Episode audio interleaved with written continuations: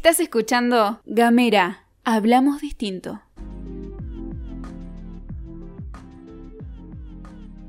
Buenos días, buenas tardes, buenas noches, depende en qué momento nos estés escuchando. Estás aquí en Otra Economía es Posible. Por Gamera. Hablamos distinto.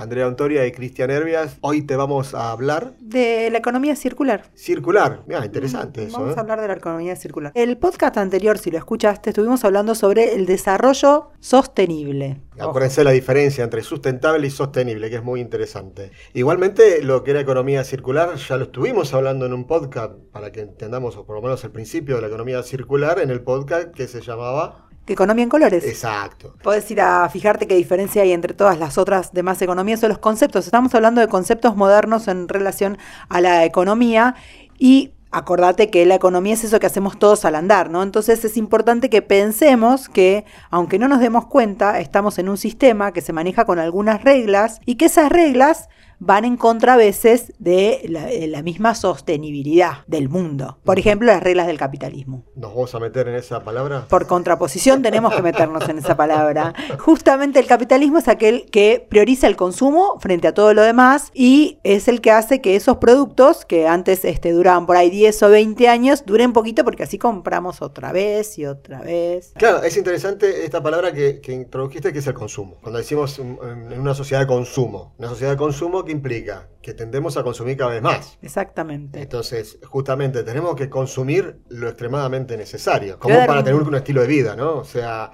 básicamente se resume en eso. Exactamente. Te doy un dato. A ver, dame un dato. Hoy en día, digamos, tenemos tres veces la cantidad de población mundial, digamos, de la que teníamos en el año 50. Claro. O sea, o en la, o en la revolución, en la primera revolución industrial. Multiplicamos por tres. Exactamente. Pero ¿sabes con cuánto multiplicamos el consumo? Por tres. A ver, si es lógico, es más o menos que lineal. Si, si multiplicamos Sí, por tres pero- la, la humanidad, tendríamos que haber multiplicado por tres el consumo. Pero el capitalismo no se queda ahí porque es voraz. Entonces el consumo se multiplicó por 8. Ahí se nota que el capitalismo es Voraz, como digo. Querías poner otro adjetivo.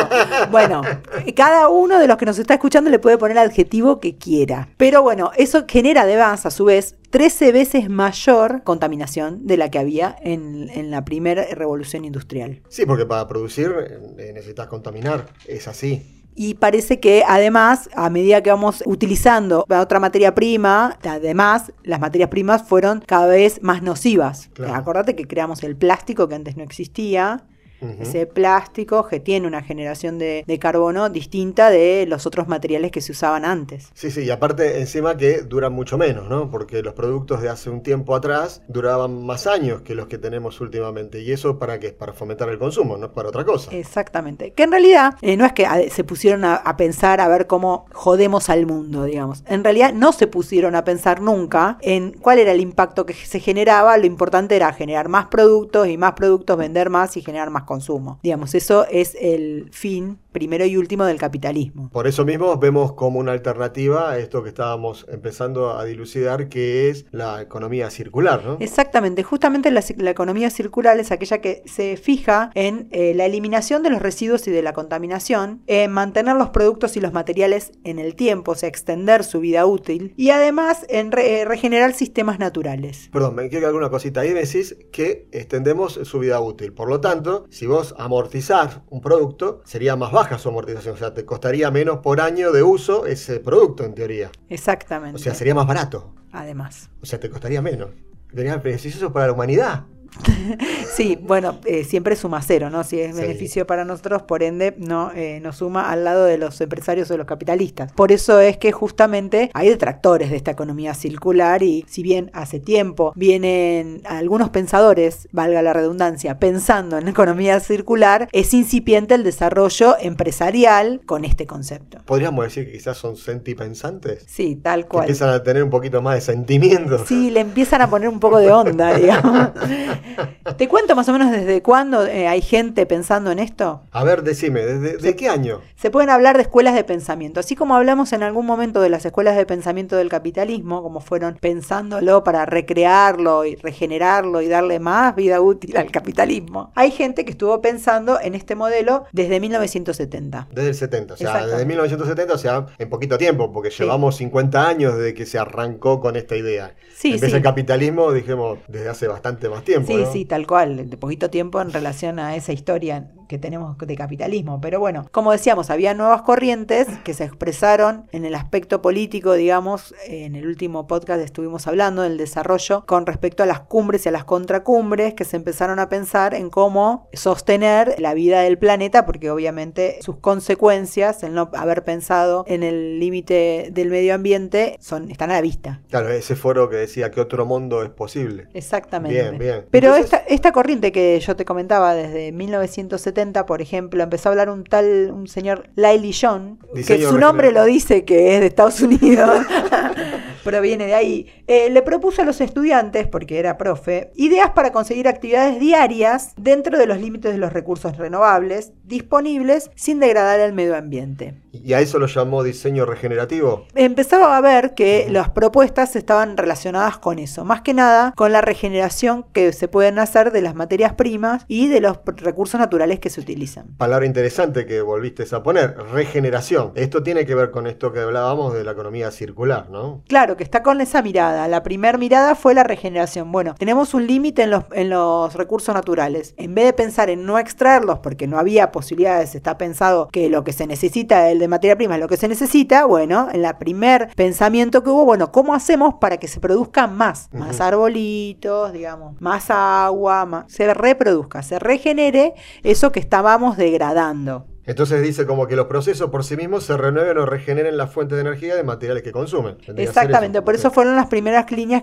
pensadas en cómo hacer fuentes de energía renovables. En 1976, Walter Style, también así como... eh, Este era Sí, arquitecto, eso que te iba a decir. era arquitecto, además de economista. Sí, Yo sabía que era arquitecto, no sabía que era economista. Sí, las dos vos. cosas. Era innovador. Era innovador. Esbozó eh, ideas sobre una economía de rendimiento que tenía que ver también con esto de los bucles, ¿no? Cómo hacer para que eso mismo genere, en vez de un subproducto que se deseche, con ese desecho se genere un nuevo producto. Bueno, y bucle también tiene una idea de circular, ¿no? O sea, Tal el cual. bucle no es recto, es un círculo. Así que también seguimos en esa línea. Creó un instituto que se llamó el Instituto de la Vida del Producto, que se basó en pensar ideas para poder alargar la vida útil de los productos que ya estaban generándose en la industria. O sea, básicamente era extenderle la vida útil. Exactamente. Bien, de esa manera vos ya tenés más tiempo para utilizarlo. Relacionado con eso, entonces tenían como cuatro objetivos. Uno, la extensión de la vida útil del producto. El otro, actividades de reacondicionamiento, porque seguramente que si el producto se extiende en el tiempo va a necesitar un reacondicionamiento. Una, la prevención con relación a los residuos, ya, ya empieza a meter la cuestión de qué hacemos con lo que sobra. Y el- Generar bienes de larga duración. Exactamente. Con todo eso nuevos. generar un bien de larga duración. Perfecto, esos son los cuatro objetivos del Instituto de la Vida del Producto. Mirá vos. Exactamente, que fueron los principales foros de empresarios dedicados a la sostenibilidad.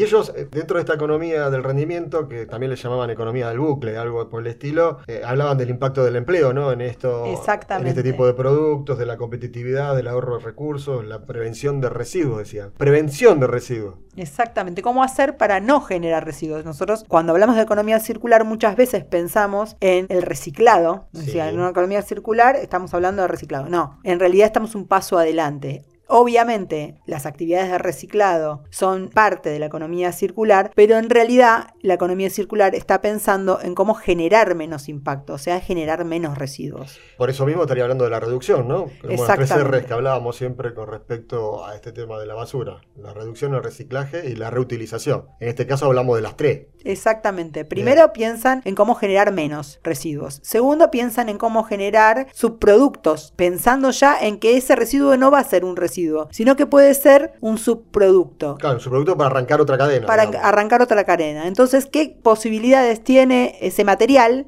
desechable? ¿Qué condiciones tendría que tener para que cuando se deseche, con eso se genere un nuevo producto? O sea, vos ya tenés que partir cuando vos diseñás un producto sabiendo que lo que te queda al final de su vida útil puede ser reutilizado por otra cadena de. Exactamente, por eso grandes empresas empezaron a cambiar por ahí mínimas partes de sus componentes por otras pensadas más en su reciclado que en su utilización en vida. Entonces le pusieron componentes que tengan los mismos requisitos en el uso, pero que sean mucho más funcionales desde el punto de vista de cuando se termina su vida útil dentro de ese producto, que pueda ser reciclado o reutilizado reutilizado, porque también hay compañías que han pensado en la reutilización de sus propios productos. Y ahí ya nos estaríamos yendo a esa otra corriente que empezó en 1990. Exactamente, porque cuando empezaron a pensar en esto, en que en realidad, ¿para qué voy a generar un desecho que sea mejor utilizado por otro? Mejor lo más beneficioso para el medio ambiente y lo que me aseguraría que yo no estoy dejando ese residuo en el medio ambiente, es que ese mismo residuo me sirva a mí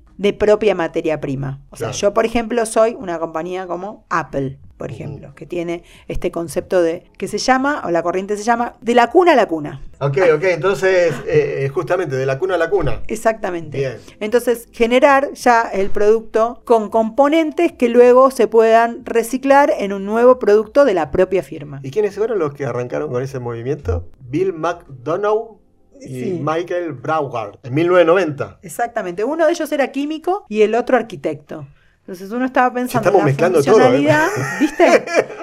Y el otro, en- obviamente es necesario, digamos, de gente de las ciencias duras que sepa bien cuáles son los componentes de esos elementos para saber cómo generar elementos que tengan una utilización o una reutilización, que se puedan renovar sus usos. Ellos ten- tenían el término ese diseño de la ecoeficacia, que se mantenga la pureza del material para regenerar o devolver a la tierra. Exactamente, son los primeros que pensaron en el impacto positivo. Viste que muchos dicen, bueno, Menor, impacto negativo. Exactamente. Este- Reduzcamos el impacto en el medio ambiente. No, estos tipos empezaron a pensar en que nosotros podemos hacer una acción positiva con respecto al ambiente y para eso, ¿qué parte miraron? Por eso se llama la ecoeficiencia. Miraron a nada más ni nada menos que a la naturaleza. Mm. Porque la naturaleza es la única que tiene esa capacidad de regenerarse a sí misma sin generar Residuo. ningún residuo, ningún desecho. Porque siguen todas las cadenas. también. Exactamente. Interesante esto, de la, de de la cuna De a la la cuna a la cuna. Ellos eh, decían que no importaba si un producto era duradero, si va a terminar en la basura, porque acordate, la primera corriente era, lo primero que pensaron es, hagamos que el producto dure más. Bueno, estos introdujeron una diferencia, es decir, no me sirve que el producto dure más si igual va a terminar en, La basura. la basura. Claro. Pensemos en un producto que no importe su vida útil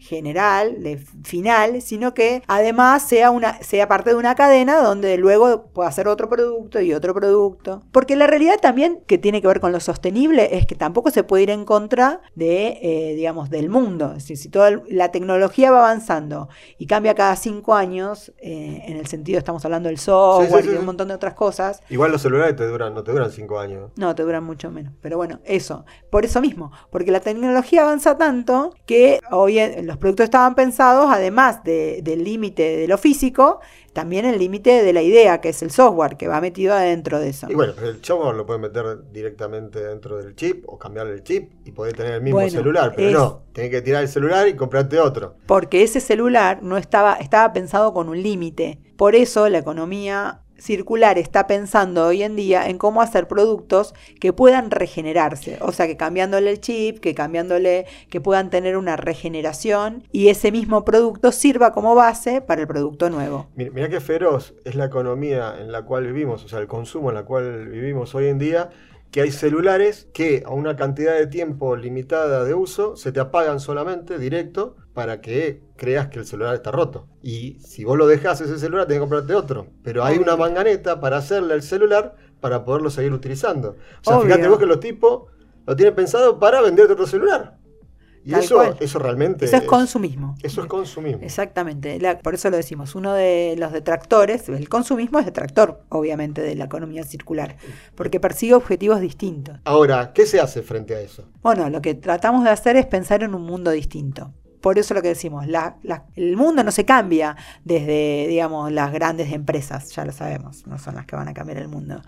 Se cambia desde las acciones individuales que terminan siendo colectivas y tienen que ser diarias, tenemos que poder sostenerlo en la vida diaria. Eso, Pequeñas eso es un gran desafío. pequeñas modificaciones de hábito que generan una modificación en el entorno. Y, y después ahí escuché hablar algo de ecología industrial o algo por el estilo. Esa es una corriente que vino, es superadora, digamos, otra que vino a... ¿Es, a- es superadora esa? en realidad vino a ser aplicada a la industria. Ah. El mismo concepto de e- ecosistema o ecoeficiencia, pero aplicado al ámbito industrial específicamente para que ya sean las empresas las que piensen en sistemas productivos diferentes. Porque hablamos de productos, hasta ahora estuvimos hablando de productos, entonces casi toda la ecociencia se basaba en la definición del producto, que es un, el diseño del producto, Claro. ¿no? Que es previo, pero Claro. para hacer un producto que esté diseñado y que responda a estos parámetros, también tiene que haber una industria que acompañe este proceso. Porque Bien. en definitiva es la industria la que genera estos residuos, ¿no? Entonces, si no está pensado toda la cadena productiva para no generar impacto, por más que el producto en sí pueda ser reutilizado, si lo estoy utilizando con energía sucia que emite demasiado eh, Dióxido de carbono, dióxido de carbono,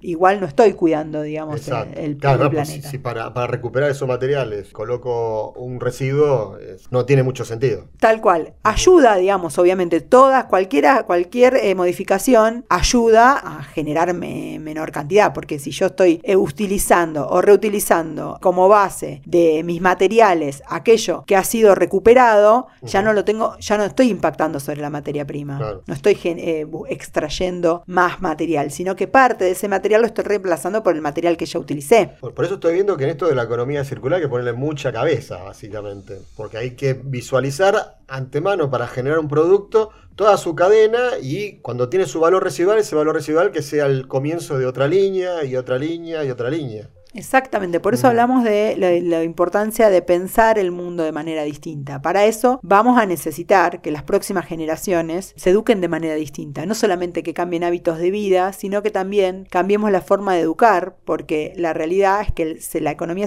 circular se centra en las ideas, Ideas. en la creatividad. Y bueno, no estamos crea- eh, creando los niños mu- muy, basados en la cre- creatividad, Creatividad. que digamos. En general se preocupan más por los contenidos que por cultivar La eh, creatividad. la creatividad y las formas en las que las mentes pueden ser más abiertas y pueden aceptar la biodiversidad. Y esto que me hablabas recién de la ecología industrial, ¿la economía azul más o menos se basa en lo mismo? Esta gente, Gunther Pauli, algo así, o Pauli, no sé eh, cómo estamos hablando de escuelas de pensamiento de la economía circular y entre ellas también está la de la economía azul, que es un movimiento de código abierto, digamos, es un movimiento, Pará, pará, no es, pará. A ver, ¿Qué significa movimiento de es, código es abierto? un, mo- es un movimiento en el cual todos pueden eh, aportar ideas. Ah, ok, ok. Eh, es como un software libre. Esto es- no software libre, software abierto, donde vos Claro. le podés hacer modificaciones podés al hacer software. Exactamente. No es una escuela de pensamiento cerrada donde hizo una definición y sobre esa definición se aplican modelos, sino que es eh, un movimiento que al revés toma casos y los, des- los desglosa para ver que si de, de esos casos se encuentran nuevos pensamientos o nuevas corrientes de pensamiento, nuevas formas de hacer en función de cosas que se hicieron. ¿Y este revés. qué, qué era? ¿Español? Gunther. Era belga y era un empresario. Un No, empresario ese- belga. Este no era ni arquitecto, No, ni dijo, químico, bueno, nada. empezó a decir, bueno, a ver qué están haciendo los demás. Veamos, miremos casos, estudiemos, hicieron estudios de casos. Y este, este hablaba de los sistemas en cascada, que básicamente no es lo que me decías recién de la ecología industrial, ¿no? Que- Un nuevo flujo con el- el- lo que hasta ahora era pensado como un residuo del producto anterior. y, Y se fija mucho, por eso digamos, hace mucho estudio de caso, porque es muy importante poder hacerlo. porque, en definitiva, el límite está en los materiales. O sea, si pueden o no pueden esos materiales tener otro uso, depende mucho, hay que estudiar mucho sobre las características físicas y ecológicas de cada materia prima. En eso está el movimiento azul. y ahora te voy a tirar una palabrita que ahí media rara, pero biomímesis. Biomímesis. Ni me sale la palabra, ese Janine Ben- Benius. Ella ahí, viste, la, la cabeza de una mujer tenía que venir otra vez a revolucionar. ¿Qué es eso? A ver, Es explícame. la innovación inspirada en la naturaleza. Es Pero ya lo veníamos hablando de eso antes. Claro, introducía conceptos, pero Claro. esto es únicamente basado en procesos y ciclos productivos netamente naturales. Naturales, bien. O sea, miro la naturaleza y aprendo de ella para y aplico, digamos, determinadas cuestiones. Para resolver problemas. Para, resolver problemas, de los humanitos. Eso de dos patitas.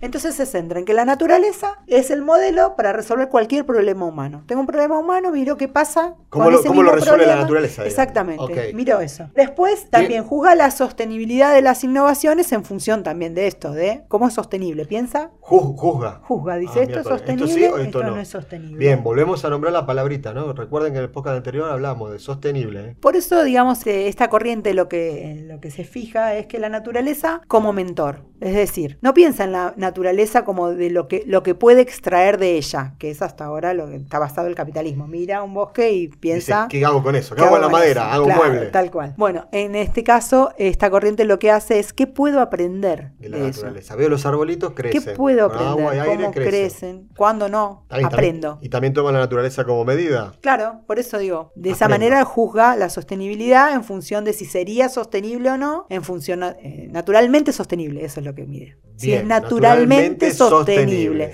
Si es que no lo puedo, tengo que estar apalancando a cada rato. No, es naturalmente sostenible. Se reproduce, es un sistema económico, estamos hablando de economía, si se reproduce o no así solo. Así más o menos es Sí, la cosa. una cosa increíble. Bien, esto fue una mujer. Sí. La creadora de Janine. esto. Y, y después está la permacultura, cultura permanente, tiene algo que ver con eso, permacultura. Tiene que ver con- jugando con la palabra. Volvemos a lo anterior, tiene que ver con el diseño. Esto viene de Japón, así que viene de Fukuoka Fukuoka y, después estaba el otro. Sepp Holzer. Holzer. Ese Holzer no es ese era austríaco, no era No, mira japonés. que japonés. Ellos pensaron en mejorar el rendimiento y en reducir el consumo de elementos externos para mejorar la calidad del suelo. Mejorar rendimiento y reducir consumo. Sí, Bien. O sea, maximizar el recurso, básicamente. exactamente. sería. Pero está eh, basado y pensado más que nada en la agricultura y en las capacidades del suelo en relación a la materia prima, ¿no? Y es eh, una corriente, la permacultura, que protege mucho la biodiversidad. Que en definitiva toda la economía circular está basada en, el sostenimiento de la biodiversidad porque es aquella que nos permite innovar. Si tengo diversidad, tengo posibilidades de pensar en, en muchos aspectos distintos, en distintas materias primas, en distintos usos. De eso se trata la biodiversidad. Para reafirmar lo que veníamos charlando, hoy en día estamos todos en el modelo lineal, que hacemos, usamos y tiramos. Y en esto vamos a ir en lo que es el modelo circular, que es hacer, usar y regenerar. Esa regeneración es como el hacer. Entonces volvemos a usar, regeneramos, volvemos a usar, Y regeneramos. entonces usar. Necesitamos hacer menos. Bien. Y eso también ayuda al, al sostenimiento del, del medio ambiente porque genera menos eh, impacto al momento de hacer, ¿no? Porque no nos olvidemos que igualmente la industria todavía está basada en el uso de eh, algunos materiales que son eh, nocivos para el planeta. Hablamos de energía, hablamos de los combustibles. Son dos caminos. Uno, a generar, a hacer, a hacer menos cosas, menos, generar ma- menos materia prima. O sea, Pero para eso necesitamos también consumir menos. Sí, reutilizar. Si reutilizamos la materia Ah, prima, genero menos. Sin, sin ponernos en, en- a pelearnos con el consumo, porque ahí este, estaríamos dando una batalla peor, más grande y más fácil de perder. Bueno, pero disminuir el consumo sí sería bueno también. Eh, Buenísimo, pero eso tiene que ver con, con lo que decíamos antes de cambiar la forma en la vida diaria y viene eh, en- relación a criterios personales, ¿no? Digamos, Ujú. cómo hacemos, cómo ayudamos personalmente, cada uno de nosotros tenemos cosas para hacer para mejorar nuestra economía, que no, se- no es otra cosa que la no- economía del mundo, ¿no? Pedacito en tu casa es una modificación que hace a la modificación global, cuando nosotros consumamos menos cosas, automáticamente se van a tener que generar menos cosas, sí. Pero también el tema del, del capital o de generación de las divisas y todo eso también. No, no, estábamos hablando del capital productivo. Pero bueno, eh, después también escuché hablar algo del capitalismo natural. ¿Qué es eso? Sí, Contame bueno, habría que meterle la palabra, ¿viste? Porque si no, no hablas de corriente económica, no Capitalismo hablas de ponerle, capitalismo, claro. eh, hay que disfrazarlo de alguna manera. Bueno, ¿cómo lo disfrazamos con el capitalismo natural? ¿Y qué es eso? Una corriente también que nació, una corriente. donde dice que está basada en la economía donde los intereses empresariales y ambientales se superponen. Ok, entonces, pará, pará, ahí ya, aparte del interés empresarial, o sea, el interés económico del que es dueño de eso, se ponen también los ambientales. Entonces ahí también tenemos lo sustentable. Claro, empieza a tomar eh, el límite del capitalismo. Por Sí. eso el capitalismo es natural porque empieza a ver que hay un límite. Hay un límite. Claro, digamos, hay un límite. Yo quiero madera, hay determinada cantidad de arbolitos. Si no planto más arbolitos, en algún momento se me van a terminar los arbolitos. Entonces, cuando se dieron cuenta de eso, empezaron a ver cómo se puede hacer un proyecto empresarial, porque estamos hablando de intereses empresariales, basados en sostener algún tipo de relación con el medio ambiente. Entonces empiezan a incrementar, pensar en cómo incremento la productividad de ese recurso natural. Yo sé que es finito, que voy a tener este. Entonces, como sé que es finito, veo cómo lo hago más eficiente. Como uso menos para producir lo mismo. Maximizar, digamos. Sí, y también se empezó a hablar en esa corriente de la regeneración. O sea, con lo mismo produzco más o como tengo como los voy a extraer y si no planto otro se me va a terminar el número, planto otro, regenero. Ahí me hiciste acordar de algo cuando hablaste de los arbolitos arbolitos y que si vos no plantás más arbolitos te quedás sin arbolito, entonces no puedes tener madera como materia prima para seguir trabajando. Hay una película para los chicos de Lorax, creo que se llama. Sí. Es interesante y justamente trata ese tema. Y está muy gráfico eso. Muy ¿eh? gráfico. Muy gráfico. Para real chicos y para grandes. No, no. Deja un Digamos, es una mensaje. película para chicos porque es un mensaje muy importante para todos nosotros. Sí, es un mensaje que eh, nos sirve para entender esto de la economía circular. Justamente eh, ah, está hablando de economía lineal, ¿no? El, Ujú, el- el Lorax. el Lorax. Pero nos permite ver cuál es el fin de eso, cómo, o sea, cómo terminamos y seguimos, Seguimos en en eso. Otro dato para darte de todo lo que nos falta es una corriente, como vos decías, nueva, pero que tiene mucho futuro por delante. Esperemos, porque hoy en día es solamente el 8% de la economía mundial. El 8% de la economía mundial, ¿qué sería? Eh, Circular. Es un buen comienzo. Es un buen comienzo. Arrancamos con un número, por lo menos no con un 3, con un 8. Y, y en esta también que me decías recién, no, no, no trata de meter mucho más servicios, más que productos, e incorporar un poco la economía más al servicio, orientándose para arreglar, para modificar los, los Sí, fruto, establecidos. eh, digamos, de la- del mismo concepto de la economía, eh, se genera un distinto concepto que tiene que ver con el producto pensado desde el punto de vista de servicio. Te vendo un producto, pero no solamente eh, solo, limpio, así toma, sino que... Hacete car- tomá y Ah, hacete tomá y cargo, hacete no. cargo, no. Sino que además me hago cargo de la regeneración de ese producto, de mantenerlo y en tal caso, en su momento, cuando cambie la vida útil, en que vos me lo devuelvas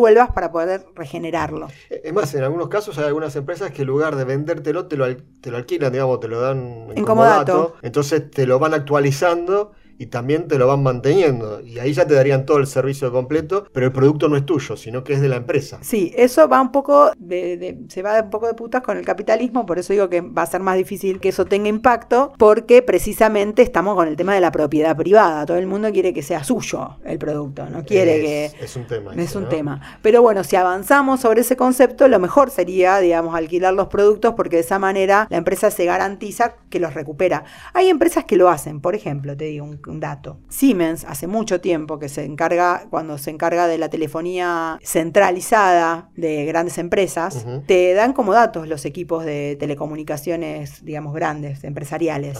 Y obviamente con un convenio de renovación de tecnología, donde obvia- obviamente cuando te renueva la tecnología te sube el canon, pero vos tenés la obligación de devolverle esos productos viejos. Bien. Y entonces eso genera que eh, ese producto no esté generando impacto en el medio ambiente, porque efectivamente ellos cuando los recogen, luego los vuelven a desamblar en partes y vuelven a utilizar esa parte de esa materia prima para productos nuevos. ¿Y te parece si recomendamos un videito Sí. para ver en YouTube? Se llama Economía Circular. Descubre lo que es antes de que reviente el planeta. No sé si.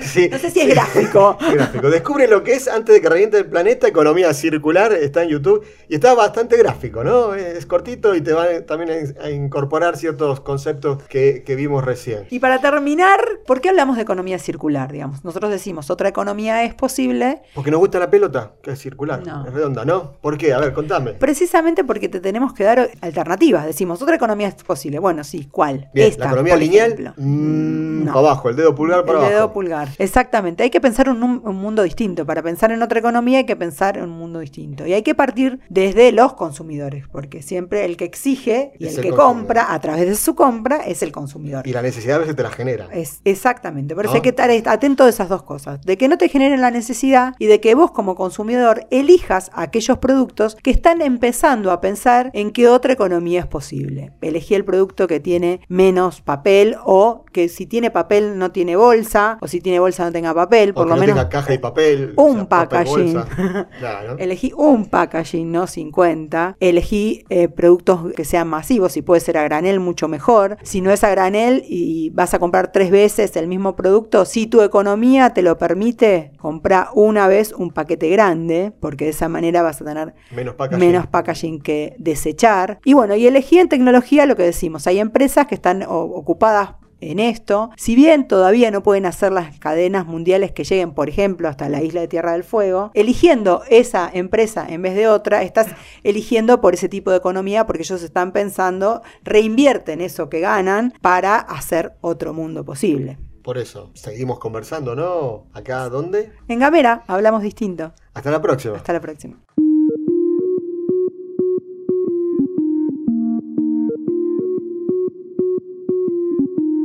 Seguí nuestros contenidos en gamera.com.ar.